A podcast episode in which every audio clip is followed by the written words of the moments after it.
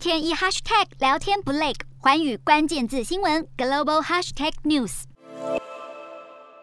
外界关注美国总统拜登的欧洲行，由于俄乌战争依旧是现在进行式，这趟出访是拜登上任以来风险最高的一次，能否达成具震慑力的共识，将牵动着整个欧洲地区的情势发展，也象征着美国作为全球队长的地位。无论是增加对乌克兰的援助，或是提高对俄罗斯的制裁，拜登如何彰显领导多边合作的能力，将考验着欧美国家的团结意志。今天的国际新闻评论要来谈谈拜登欧洲行的背后意涵，以及这对全球秩序将带来哪些影响。俄乌战争开打至今已满一个月，这场战争堪称是二战结束以来欧洲最为严严重的一次危机。如何维持现状，又能抵挡俄罗斯势力西扩，是北约及欧盟相当关注的问题。当然，这也是拜登此次访问欧洲的主要用意。外界都在猜测战争何时会平息，俄罗斯是否会在西方国家的施压下退场，同时乌克兰也在等待欧美国家的下一步援助，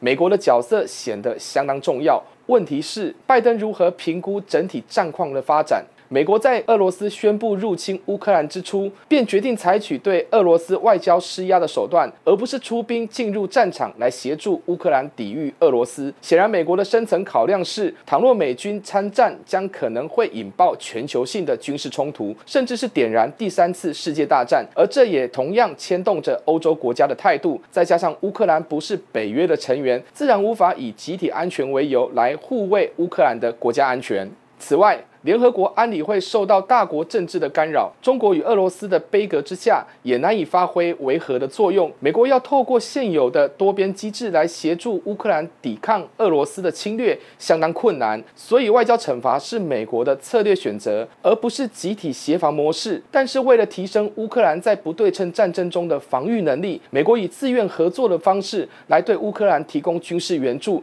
其他欧洲国家也采取同样的做法。换句话说，西方。国家的战略目标是迫使俄罗斯退兵，而不是寻求战争胜利的结果，就是要达到维持区域和平的均衡点，同时又能防止战争扩大，甚至波及到其他欧洲国家。从西方国家的立场来看，俄乌战争并不是代理人战争，毕竟当前的国际体系不同于冷战时期的两极对峙，最主要的差别在于，多数国家都站在乌克兰这一边，而俄罗斯的出兵理由无法获得国际社会的认同。值得留意的是。从俄乌战争中可以发现，美苏冷战结束后，全球化发展改变了国际冲突的形态与进行。表面上虽然仍有兵戎相见的血腥画面，但是战争对经济的冲击不只对当事国产生影响，更犹如蝴蝶效应一样，全球社会都受到波及。这也解释了为何国际制裁对俄罗斯的整体国力的打击之大。同时，各国也开始商讨战争对能源、金融带来伤害的因应之道。美国因应俄乌战争的思维，结合了传统安全与非传统安全的概念，与其他国家提供乌克兰所需要的军事援助，但也同时扩大其他各领域的动作。无论是切断俄罗斯从石油与天然气获得利润的管道，或是扩大对俄罗斯官员及政治人物的制裁对象，逐步削弱俄罗斯的作战能力，以及增添普丁的统治成本，进而让俄罗斯知难而退，这都需要仰赖美国盟友坚实的配合与合作。不过，战争所带来的挑战